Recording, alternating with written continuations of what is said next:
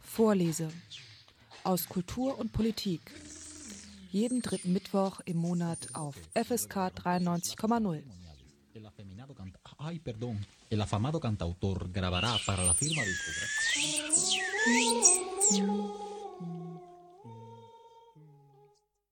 Ich begrüße euch ganz herzlich zu der heutigen Sendung Vorlese aus Kultur, Wissenschaft und Politik hier auf FSK 93,0. Sie ist die letzte in diesem Jahr, kurz vor Weihnachten. Täterprofile, so lautet schlicht die Überschrift des heutigen Abends. Täterprofile, die Verantwortlichen im Hamburger Bildungswesen unterm Hakenkreuz, Band 1, heißt ganz genau das Werk, um das es am heutigen Abend gehen soll. Autor ist Hans-Peter de Laurent, vielen einfach nur als Delo bekannt. Er ist in Hamburg so etwas wie ein bunter Hund, zumindest was seine Bekanntheit angeht. Dieser Umstand ist wohl unter anderem in dem bewegten Leben von Delo begründet. Er war Lehrer, Hauptseminarleiter und leitender Oberschulrat daneben noch GEW-Vorsitzender und Bürgerschaftsabgeordneter.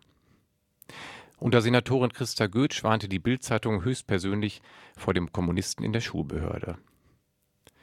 Bekanntheit hat Hans-Peter de Laurent jedoch auch mit seiner inhaltlichen Auseinandersetzung mit der NS-Zeit erlangt. Bereits vor rund 30 Jahren gab er die beiden Bände Hamburg, Schul unterm Hakenkreuz und Die Fahne hoch, Schulpolitik und Schulalltag unterm Hakenkreuz mit heraus. Damals lag der Fokus noch eindeutig darauf, den Opfern der NS-Zeit eine Stimme und ein Gesicht zu geben. In den letzten Jahren hat er dann daran gearbeitet, die Seite der Täter genauer unter die Lupe zu nehmen. Herausgekommen ist ein erster Wälzer mit rund 800 Seiten, der bei der Landeszentrale für politische Bildung in Hamburg verlegt wurde. Geplant ist darüber hinaus auch noch ein weiterer Band. Die 800 Seiten widmen sich nun also den Tätern im NS-Schulwesen den vielen Funktionären, Schulleitern und Behördenvertretern, die die Hamburger Schulen in rasantem Tempo auf den Kurs der neuen Zeit brachten. In der Sendung ist heute Hans-Peter de Laurent, kurz Dedo, persönlich zu Gast, um in der nächsten Stunde mit mir über sein Buch Täterprofile zu sprechen.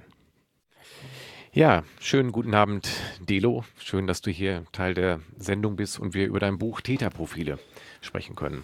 Ja, guten Abend. Ähm, zu Beginn bei so einem Band von 800 Seiten stelle ich eigentlich, habe ich nochmal gedacht, fast allen Autoren die gleiche Frage, wie kommt man dazu? Wo ist die Initialzündung gewesen, zu sagen, ich setze mich daran, ich schreibe ein Buch und dann ein Buch auch zu diesem Aspekt mhm. Täterprofile?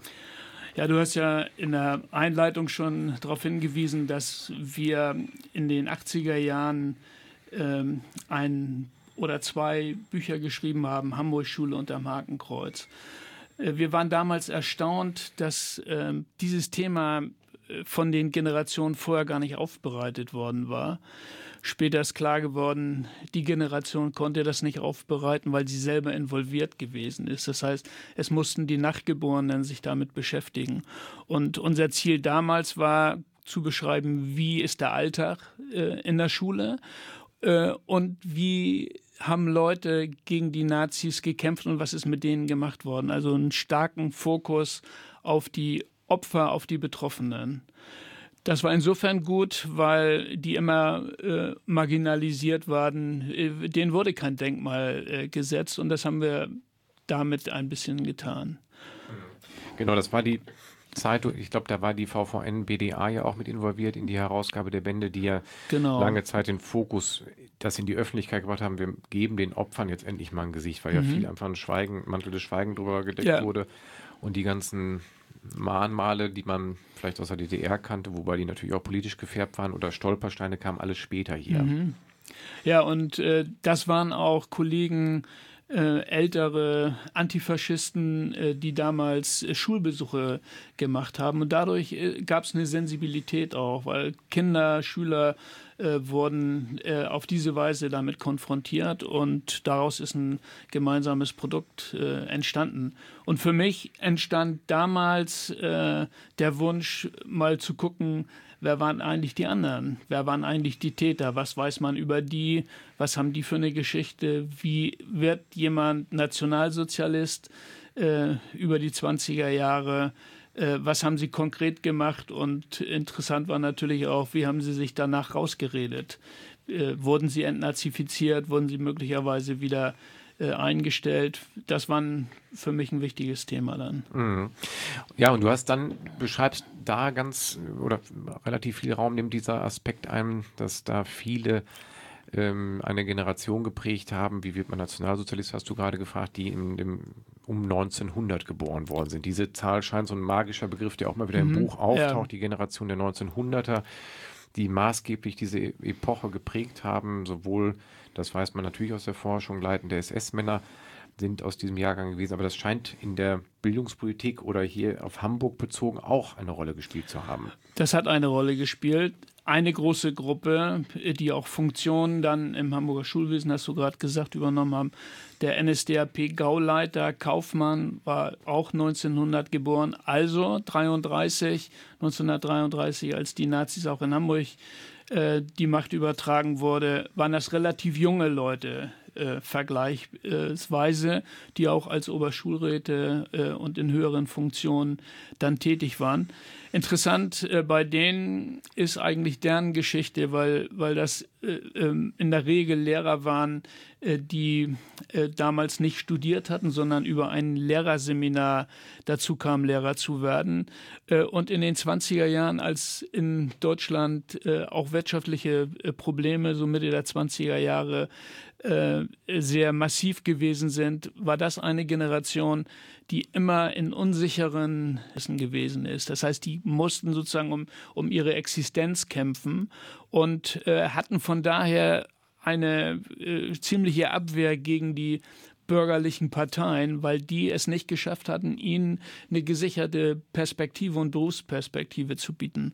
Und die Nazis 33 haben was vergleichsweise sehr Kluges gemacht. Die haben sozusagen die Unsicherheit einer großen äh, Masse von Menschen äh, genutzt, indem sie als sie die Macht hatten, äh, die politisch Unliebsamen entlassen haben.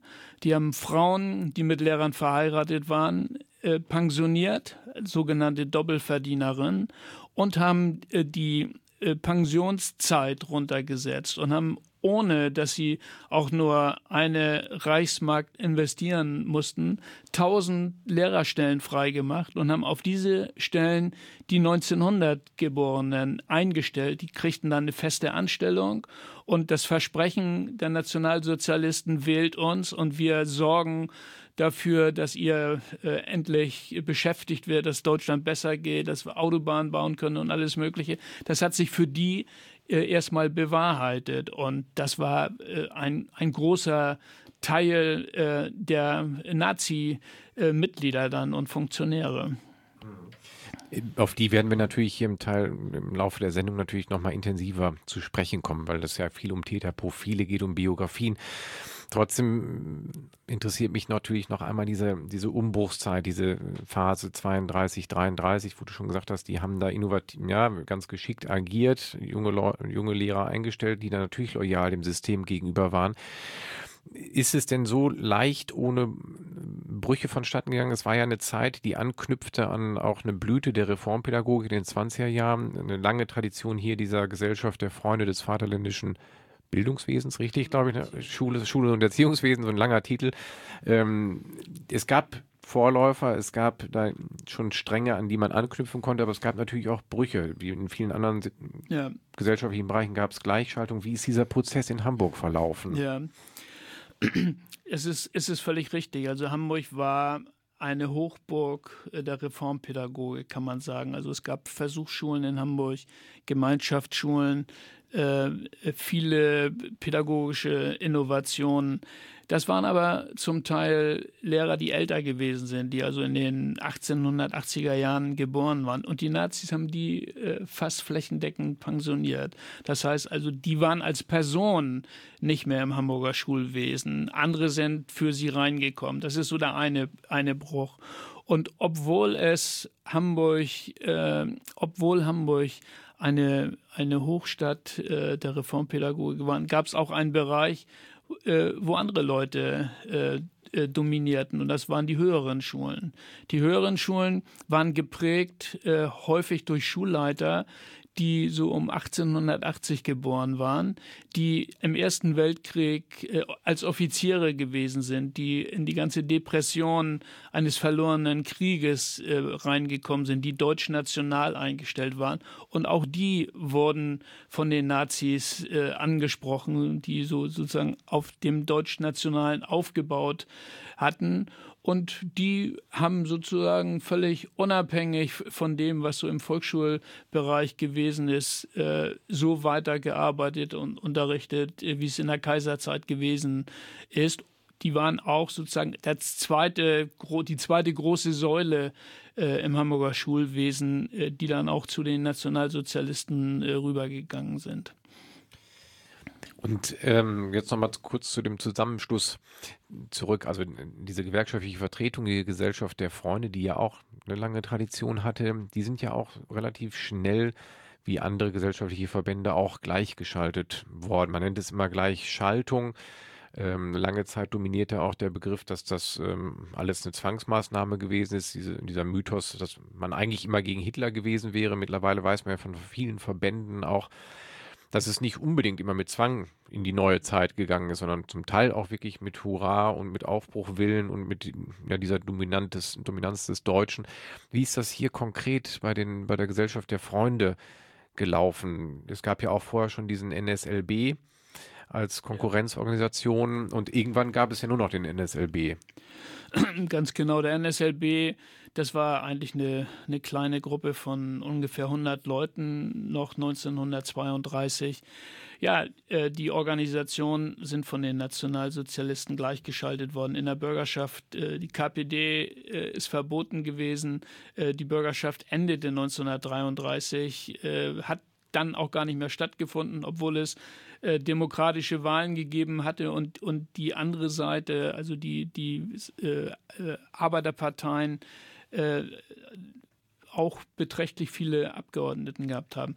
Die Organisationen wurden gleichgeschaltet, es wurde nicht akzeptiert, dass es Parallelorganisationen gab. Die Gesellschaft der Freunde, also der Vorläufer der GEW in Hamburg, der hatte eine Versammlung gemacht, wo ein gemeinsamer Vorstand, Übergangsvorstand von den Alten, die in der Gesellschaft der Freunde äh, das Sagen hatten, die eher so sozialdemokratisch linksorientiert gewesen sind und äh, Leuten aus dem Nationalsozialistischen Lehrerbund einen gemeinsamen Vorstand gebildet haben.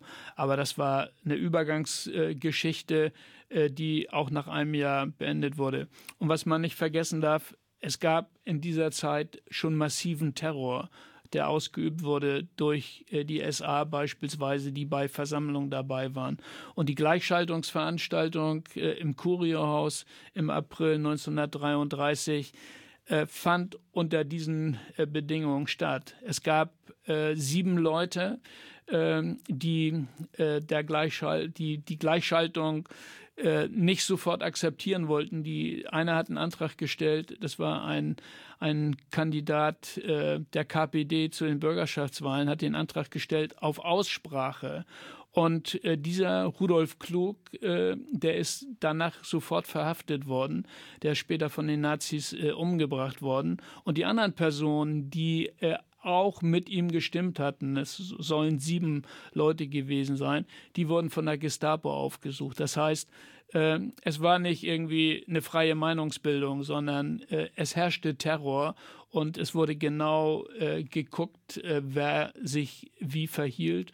Und äh, man brauchte äh, Mut dazu und die Leute, die mutig waren und die sich gezeigt haben, die wurden auch sofort verfolgt. Ja, ihr hört die Sendung FSK, äh, Vorlese, Entschuldigung, Vorlese auf FSK 93,0. Und sie widmet sich heute einzig und allein dem Buch Täterprofile, die Verantwortlichen im Hamburger Bildungswesen unterm Hakenkreuz, herausgegeben von Hans-Peter de Laurent. Ähm, und Delo, wie er in Hamburg bekannt ist, ist bei mir zu Gast. Und ich würde jetzt gern überleiten zu dem Thema, ja, was, was mich da auch beschäftigt hat beim, beim Lesen des Buches dass diese Nazitäter, wo man lange Zeit das Bild von hatte, das war ein monolithischer Block, äh, eben kein monolithischer Block war, wie du es beschreibst. Ne? Man hatte ja eigentlich immer diese Bestien in Menschengestalt in schwarzen SS-Uniformen, das waren die Bösen. Dann gab es eine Abstufung zur Wehrmacht, das waren unsere Opas, die mussten die dann immer erzählt haben, wir haben keinen Schuss abgegeben und, und so weiter. Das kennt man. Aber man hatte schon eigentlich so ganz klare Blöcke und es war klar, wer Täter ist, ist durchgängig ein böser Mensch. Und es hat eigentlich immer, aber stand die Frage im Raum, wie, wie viele hunderttausend böse Menschen es gegeben hat. Und man will sie ja nicht schönreden, die Täter, oder bagatellisieren, aber ich glaube, du hast angefangen, genauer hinzugucken und zu zeigen, dass es eben, ja, wie gesagt, nicht monolithisch ist, sondern dass es ein genauer Blick Not tut, um es auch zu verstehen. Ja, das ist völlig richtig. Also wenn man sich mit deren äh, Lebensgeschichte betrifft und insbesondere damit, wie sie konkret gewirkt haben, äh, kriegt man raus, dass es äh, keine, äh, keine Eindimensionalität gibt, höchst unterschiedliche Leute gibt. Äh, insofern ähm, war es auch schwierig, es zu kategorisieren. Wir haben am Anfang haben wir gedacht, wir, wir machen so eine Skala von 1 bis 10, die ganz schlimm werden vorne dargestellt und dann stufen wir das langsam ab. Es ist ähm, äh, ganz anders gewesen. Also es gibt Leute, die eine hohe Funktion gehabt haben. Also der, der sozusagen der Landesleiter oder Gauwalter, wie, wie man das früher nannte, äh, des Nationalsozialistischen Lehrerbundes, Willi Schulz, war persönlich äh, offenbar ein sehr umgänglicher äh, und netter äh, Mensch, wenn man das so sagen kann. Und sein Vertreter, äh, den habe ich selber Ende der 80er Jahre äh, noch kennengelernt und mit dem ein Gespräch geführt. Das war ein völlig überzeugter Nationalsozialist. Aber wenn es irgendwelche Dinge in Schulen gab, wo ein Nazi-Schulleiter das Kollegium terrorisierte, ist er hingegangen und hat den zur Rede gestellt und einen hat er auch abgesetzt, weil er sagt, also du sollst die Leute gewinnen für die Bewegung und du sollst sie nicht tyrannisieren. Das heißt, man muss da äh, schon genauer hingucken. Unabhängig davon haben die natürlich Schuld auf sich geladen, aber es gab äh, äh, unglaublich viele Unterschiede. Und, und du sagst, äh, es war kein monolithischer Block. Nee, die haben sich auch richtig bekriegt. Also wie, wie es äh, heute äh, immer noch überall ist, äh, dass man nicht immer an einem Strang zieht. Und gerade im pädagogischen Bereich, da sind ja viele originelle Menschen unterwegs, die auch ihre Eigenheiten haben. das war damals genauso. Und nachher bei der Entnazifizierung haben sie immer Beispiele genannt, dass sie gegen die Nationalsozialisten eingestellt waren, weil sie mit dem und äh, äh jenem äh, äh, große Auseinandersetzungen hatten, so als Beleg dafür, dass sie eigentlich keine Nazis waren. Das ging da äh, zum Teil äh, auch wirklich hoch her. Ja, es ist mittlerweile in der Forschung ja auch relativ unumstritten, dass es diese, die Volksgemeinschaft so eigentlich nicht gegeben hat, dass wir da oft auch Bildern und ähm, Berichten aufsitzen, die natürlich auch wieder bewusst vom Propagandaministerium inszeniert worden sind, jubelnde Mengen, die Hitler zujubeln. Auch da darf man natürlich nicht vergessen, dass äh, natürlich die Deutschen da auch Schuld auf sich geladen haben und auch zu einem Großteil äh, begeistert dabei gewesen sind. Aber eben nur davon auszugehen, dass es auch da Richtung Volksgemeinschaft ein Block gewesen ist, der eins zu eins Hurra gerufen hat, war natürlich auch nicht so. So kann man einfach diese Diktatur, glaube ich, nicht fassen und dann näher begreifen, weil das hattest du ja gesagt, du willst einfach versuchen, jetzt mal die andere Seite in den Fokus zu nehmen und sich zu fragen, wie wird man das eigentlich? Wie kommt man dahin, so einer nationalsozialistischen Bewegung anzugehören, aktiv mitzuwirken und dann auch Schuld auf sich zu laden? Ähm, vielleicht machen wir es am besten, dass man nochmal beim Blick ins Buch das am konkreten Personen festmacht. Du hast gesagt, nach Kategorien Schuld 1 bis 10 ging nicht. Also hast du dich ein Stück weit an der Hierarchie orientiert und in der Pyramide so möglichst weit oben angefangen und dann so etwas nach unten ausdifferenziert. Ja, und äh, ich habe mir natürlich schon auch Leute angeguckt, von denen ich äh, vorher etwas wusste und die eine besondere Rolle gespielt haben oder die auch besonders auffällig gewesen sind. Äh, äh es sind in dem Buch ja vielleicht 70 Personen äh, porträtiert. Äh, ich habe Material äh, äh von ungefähr 400 Leuten. Der zweite Band, der wird auch äh, im vier, fünf Monaten herauskommen. Das werden nochmal 50 Leute sein. Man kann das unendlich fortsetzen. Also ich habe mir schon schillernde Personen rausgesucht. Es sind auch wirklich einige dabei, die üble Schweine, kann man sagen, gewesen sind, die Leute äh, denunziert haben, an die Gestapo ausgeliefert haben, die äh, äh, menschlich, charaktermäßig äh, äh, miese Typen gewesen sind. Aber es ist nicht, es ist nicht die Norm. Das ist eigentlich die Aussage äh, von vorher gewesen.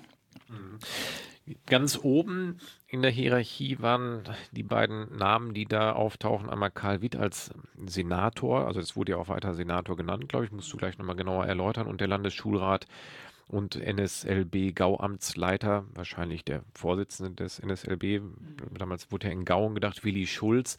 Das sind, sind das beides, wenn wir ganz oben in dieser Hierarchie anfangen, Witt und Schulz auch Typen aus diesem junge, aufstrebende Funktionäre, die die neue Zeit für sich begreifen, dieser 1900er Jahrgang, mhm. oder entstammen die unter schon unterschiedlichen e Epochen? Ja, die beiden sind äh, nun ältere gewesen. Also das Problem, was die Nazis hatten, sie hatten kein Personal. Äh, die sind 33 ja vergleichsweise äh, schnell auch in Hamburg an die Macht gekommen. Ich hatte gesagt, 100 Leute im NSLB, das war zum Teil ein, ein äh, Club von ziemlich durchgeknallten, auch bei denen man schnell gemerkt hat, dass man mit dem im Staat keinen Staat machen konnte.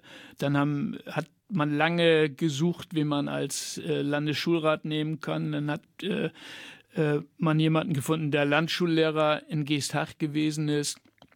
Willi Schulz, der war, äh, der war schon knapp 50 Jahre alt.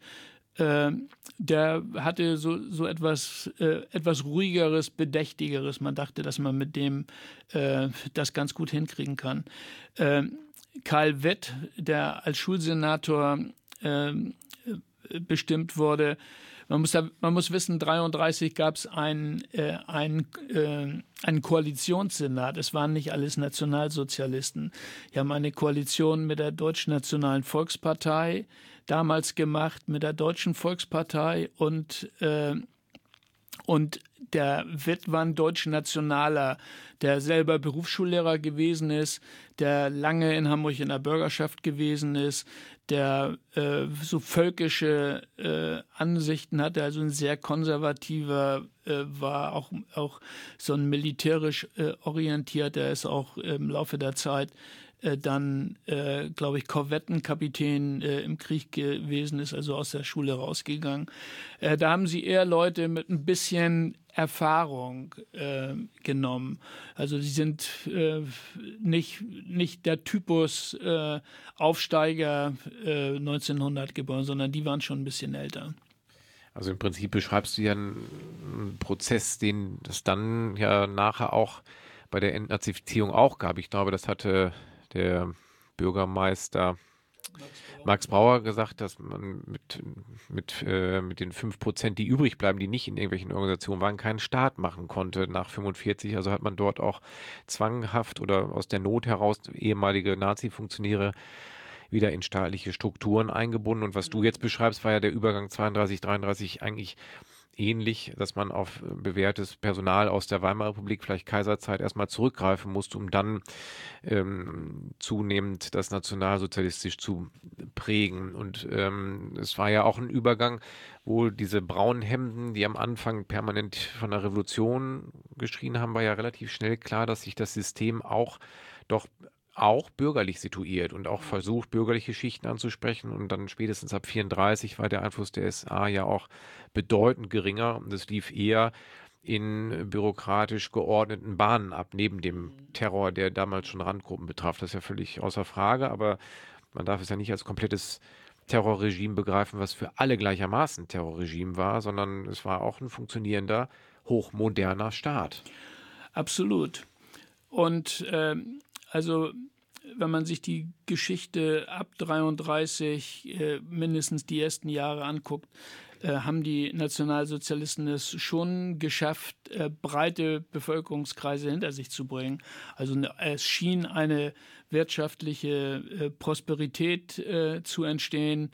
Ähm, die hatten so eine, so eine Aussage, ähm, die, an die ich immer denken muss, wenn ich Donald Trump reden hört, Make America Great Again. Die, die Nazis-Parole äh, würde englisch übersetzt Make Germany Great Again äh, bedeuten. Die wollten sozusagen den alten Stolz und die Ehre, äh, die durch den Ersten Weltkrieg äh, und die äh, durch den Versailler Vertrag ähm, ähm, demontiert äh, gewesen ist, wiederherstellen. Das hat viele, viele Leute angesprochen und äh, da sind viele Leute, äh, die auch eher skeptisch waren, durchaus mit fliegenden Fahnen äh, in die Richtung gegangen. Und es gab äh, einen relativ großen Kreis auch von Opportunisten, den es immer gibt. Also Leute, die sagen, Mensch, ich will ja auch was werden und äh, das ist jetzt die Richtung, äh, das, so schlimm ist das ja nicht. Und so ein Prolet ist der Hitler ja doch nicht, es sind auch ein paar vernünftige Leute dabei, die Wirtschaft macht mit und äh, äh steigen wir ein. Und die sind dann sozusagen auch aus Karrieregründen äh, äh, damit reingegangen äh, und haben äh, das System äh, unterstützt. Das war sozusagen eine breite breite äh, Front. die anderen Parteien waren verboten. Die sind terrorisiert worden auch. Das heißt, so antifaschistischer Widerstand war schwierig und gefährlich.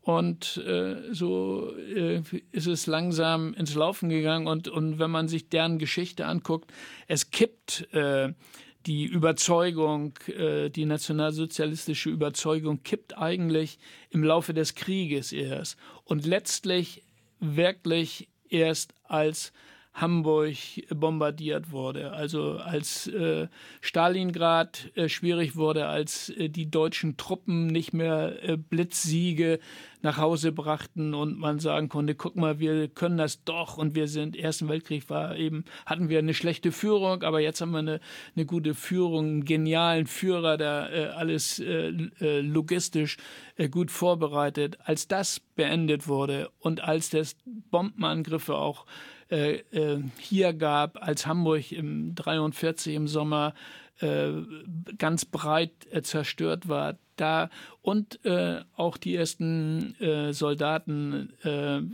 gestorben sind und Familien betroffen waren, da kippte es langsam und da entstand ein Gefühl, irgendwie ist doch der Wahnsinn, regiert der Wahnsinn und davon haben das haben sie sich dann in den Entnazifizierungsverfahren später äh, testieren lassen, dass sie ja doch auch Zweifel hatten und auch einem Nachbarn gegenüber auch schon mal gesagt haben, ja, den, den Krieg kann man ja nicht gewinnen, was man öffentlich nicht sagen konnte, dann wäre man ja dann wäre wär man ja an die Wand gestellt worden. Also so lange hat das System aber äh, äh, sich entwickelt und funktioniert.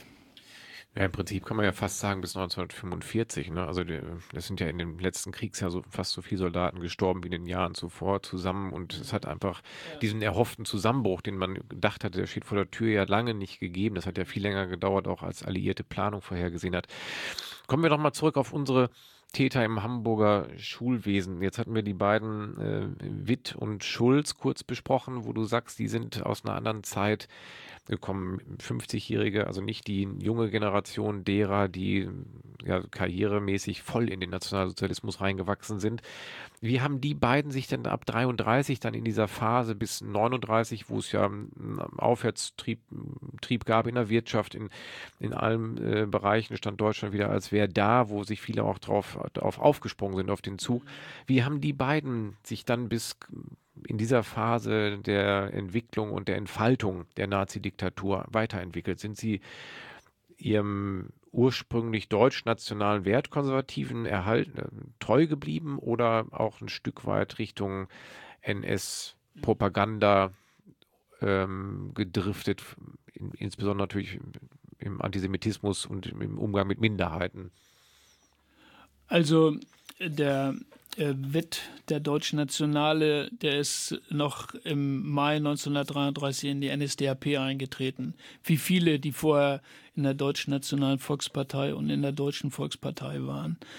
Ähm, auch Schulräte, die vorher in der DVP, Deutsche Volkspartei, äh, organisiert waren, die so ein bisschen als liberal galten, sind 33 gleich in die NSDAP eingetreten. Also die haben gesehen, wenn ich äh, weiter äh, Karriere machen will, äh, dann muss ich da mitmachen oder will ich da auch mitmachen. Der, der Willi Schulz, äh, der hat es vergleichsweise schwer gehabt, weil äh, es eine, eine Gruppe sogenannter alter Kämpfer im Hamburger Schulwesen gewesen äh, gegeben hat, die vorher den NSLB gebildet hatten und die, als die Nazis äh, dann die Macht hatten, dachten, jetzt starten wir durch. Aber das waren zum Teil äh, so schwache äh, Leute, die waren enthusiastisch und schliefen mit der Pistole äh, unterm Kopfkissen schon seit 1931.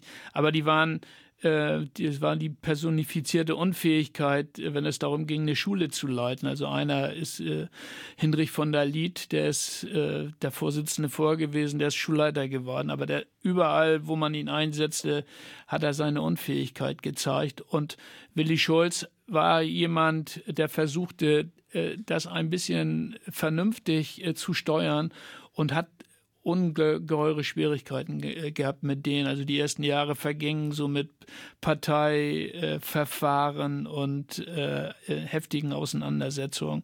Der ist darüber äh, auch krank geworden. Äh, der hat, hat sozusagen die, die Zeit bis 45 äh, in der Funktion äh, gar nicht überlebt. Äh, überlebt schon, aber ist, ist dabei krank geworden. Dann hat der Gauleiter Karl Kaufmann andere Leute aus der jüngeren Generation ähm, geholt, die ja in diese Stelle geschickt haben. Und einer der schlimmsten, würde ich mal sagen, ist Albert Henze gewesen.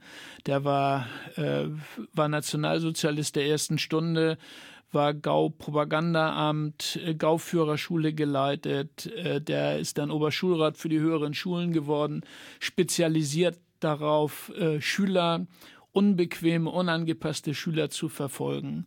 Der hat die Verfahren gegen die Swing-Jugend, also gegen die, die lange Haare und Trenchcoats äh, trugen und äh, äh, eine bestimmte Musik gerne gehört haben und so ein bisschen auch elitär gewesen. Im Christianeum äh, und in manchen höheren Schulen äh, gab es so sogenannte Nester.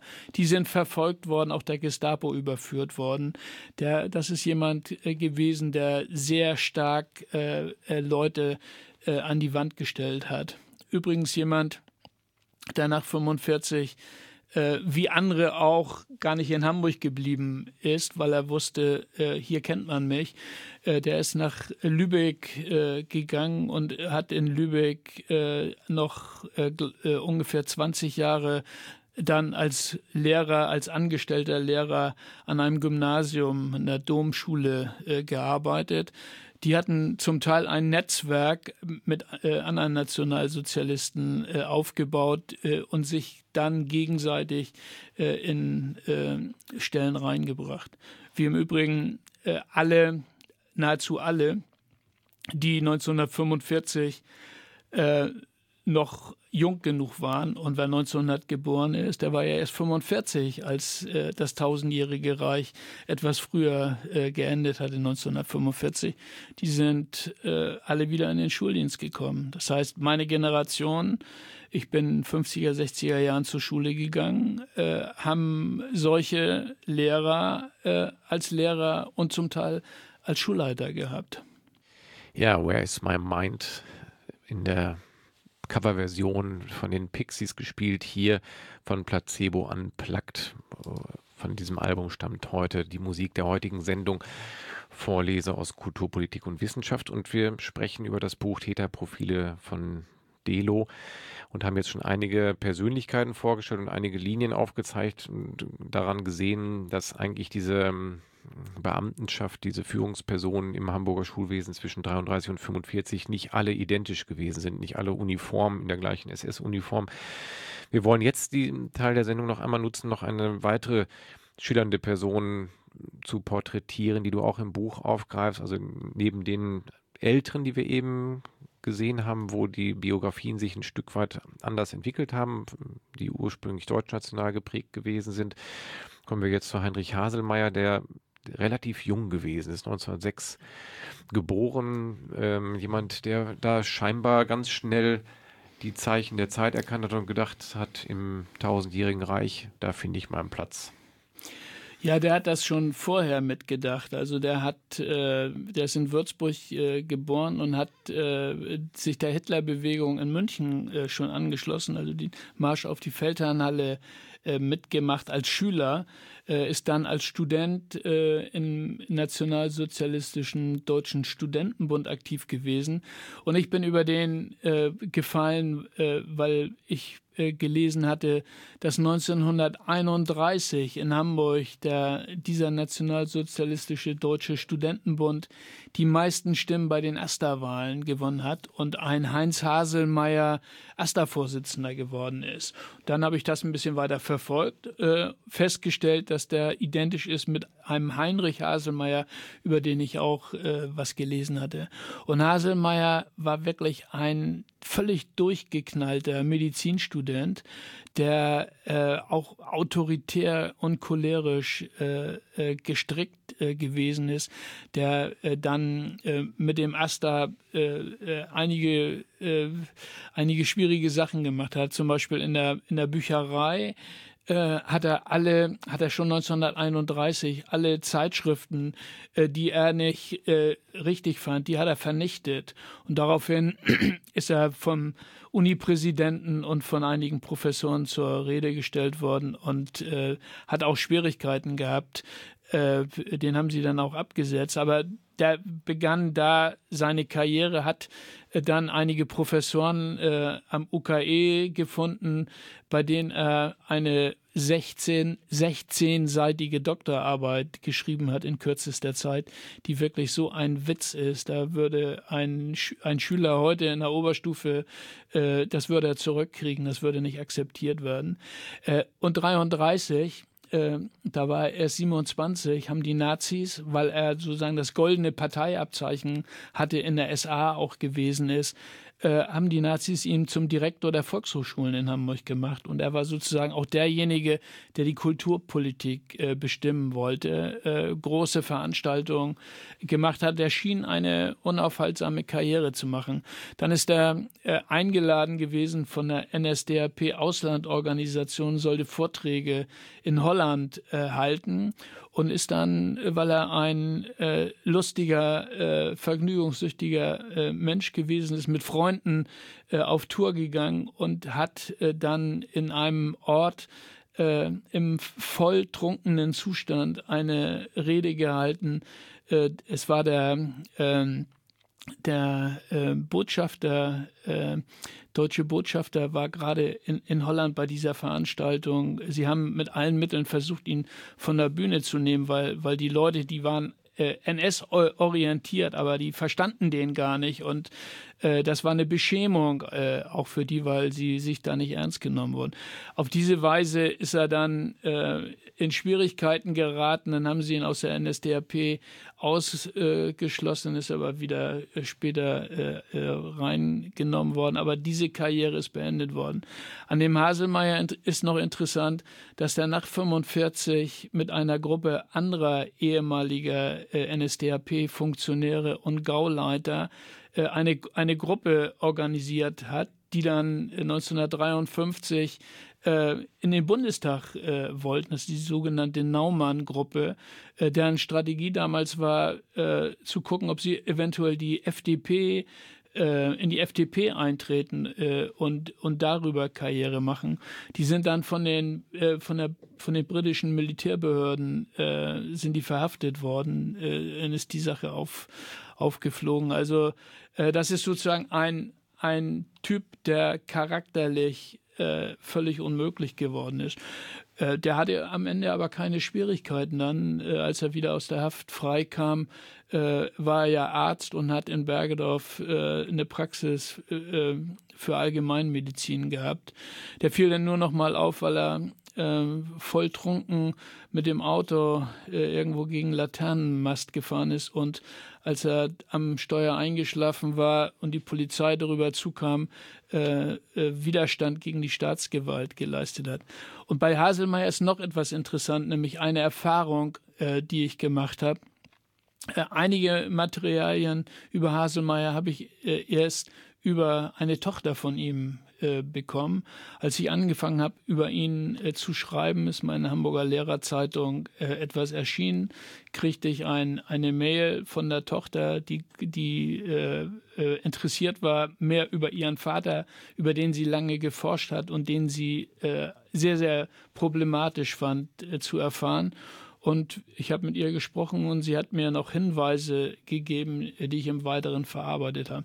Das ist übrigens kein Einzelfall gewesen. Also äh, es gab relativ viel Resonanz auch von Familien, Angehörigen von Leuten, die porträtiert waren, die erzählten, dass über die Geschichte der Groß, des Großvaters äh, waren ja meistens Männer in der Familie nie etwas Konkretes gesagt wurde. Man wusste, irgendwas hat er gemacht was Dunkles auch. Da gab es Fantasien, was er gemacht hat, die schlimmer waren möglicherweise als das, was sie konkret gemacht haben.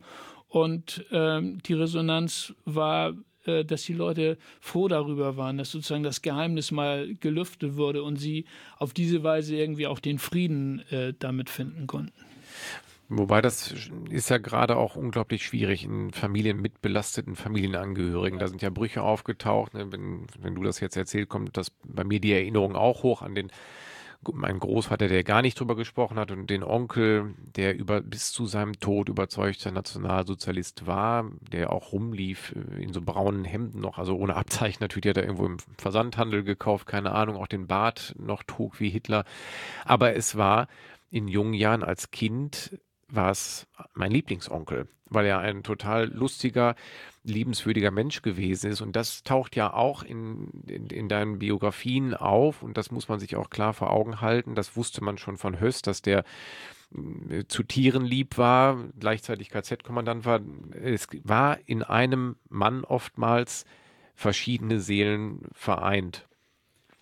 Ich glaube, das ist ganz wichtig. Ähm äh, das zu realisieren. Also es waren keine sichtbaren Monster. Ähm, Haselmeier war charakterlos. Henze, von dem ich erzählt habe, war jemand, der Leute äh, denunziert hat, an die Wand gestellt hat, verfolgt hat, auch, auch ins KZ gebracht hat. Aber es gab Leute, äh, die im persönlichen Umgang mit Nachbarn äh, äh, durchaus äh, ansprechend gewesen sind und, und da muss man ein bisschen aufpassen. Ich, ich habe auch Beispiele, wo Kollegen, ältere Kollegen gesagt haben, sag mal, ich hatte mal einen Lehrer, das war wirklich das Schlimmste. Kannst du da nicht mal nachforschen, was mit dem ist? Und ich habe danach geforscht und, und das war dann der, der fast der einzige im Kollegium, der nicht in, in der NSDAP gewesen ist. Also der Umkehrschluss, ein autoritärer Lehrer, der ein Unpädagoge gewesen ist oder ein Prügelpädagoge gewesen ist, der kann auch ein schlechter Lehrer gewesen sein, ohne dass er auch noch so eine Nazi-Dimension gehabt haben. Ja, kommen wir zum Ende der Sendung jetzt. Ich habe so ein bisschen die Uhr im Blick, nochmal auf diesen Aspekt der Kontinuitäten zu sprechen. Also ich weiß, dass äh, hier Willi Schulz ist, glaube ich, kurz nach dem Krieg verstorben. Der ist ja 43 schon erkrankt. Da kann man sich ähm, irgendwie so ein bisschen beruhigt zurücklehnen und sagen, okay, das hat sich von sich aus erledigt. Der ist mit Kriegsende oder kurz danach gestorben. Für viele andere, die ganze Generation der 1900er, wir haben es in der Sendung auch schon mal zwischendurch erwähnt, die waren in der Mitte ihres Lebens und die Biografien gingen weiter. Ja, die hatten, äh, wenn sie schwerer belastet waren, äh, hatten sie schwierige Jahre äh, nach 1945. Die waren für alle Hamburger schwierig. Das war kalte Winter. Äh, äh, Hamburg war zu einem erheblichen Maße zerbombt. Viele hatten keine Wohnung mehr.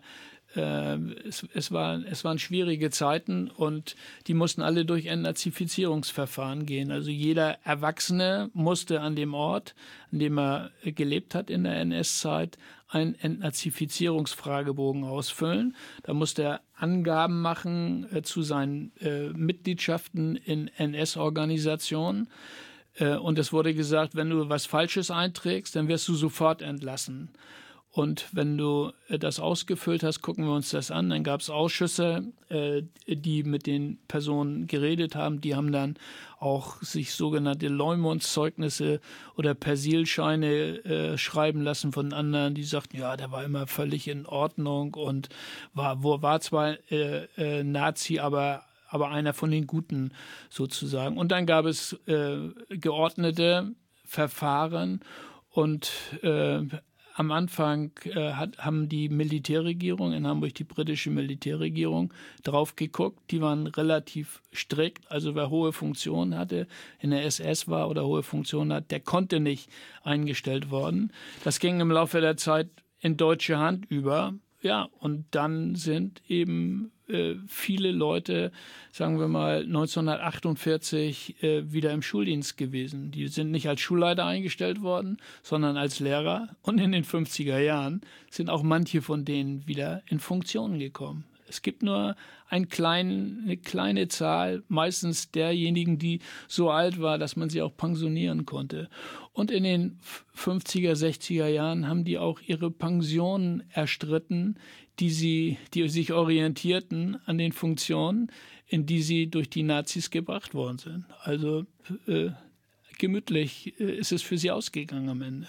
Mhm.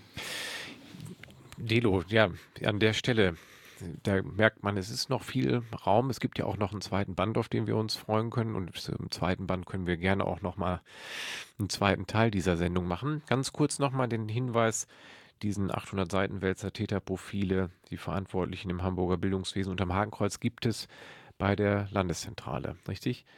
Und dafür einen kleinen Unkostenbeitrag. Ja, Landeszentrale für politische Bildung hat eine, ein Büro bzw. eine Verkaufsstelle, äh, Informationsstelle in der Dammtorstraße gegenüber der Staatsoper. Und da kann man äh, äh dieses Buch für drei Euro äh, Anerkennungsgebühr oder wie das hm. heißt, hm. äh, sich abholen. Eine Schutzgebühr. Wunderbar, dann ist ja auch mal Bildung wieder erschwinglich. Delo, vielen ganz herzlichen Dank für deine Zeit hier, das Buch vorzustellen. Ich wünsche jetzt erstmal allen Hörer und Hörerinnen eine geruhsame Weihnachtszeit und schon mal einen guten Rutsch. Wir sehen uns dann oder hören uns wieder am dritten Mittwoch im Januar und da wird es um den Themenbereich Verschwörungstheorien gehen. Bis dahin wünsche ich euch eine schöne Zeit in Hamburg. Macht's gut und bis dann.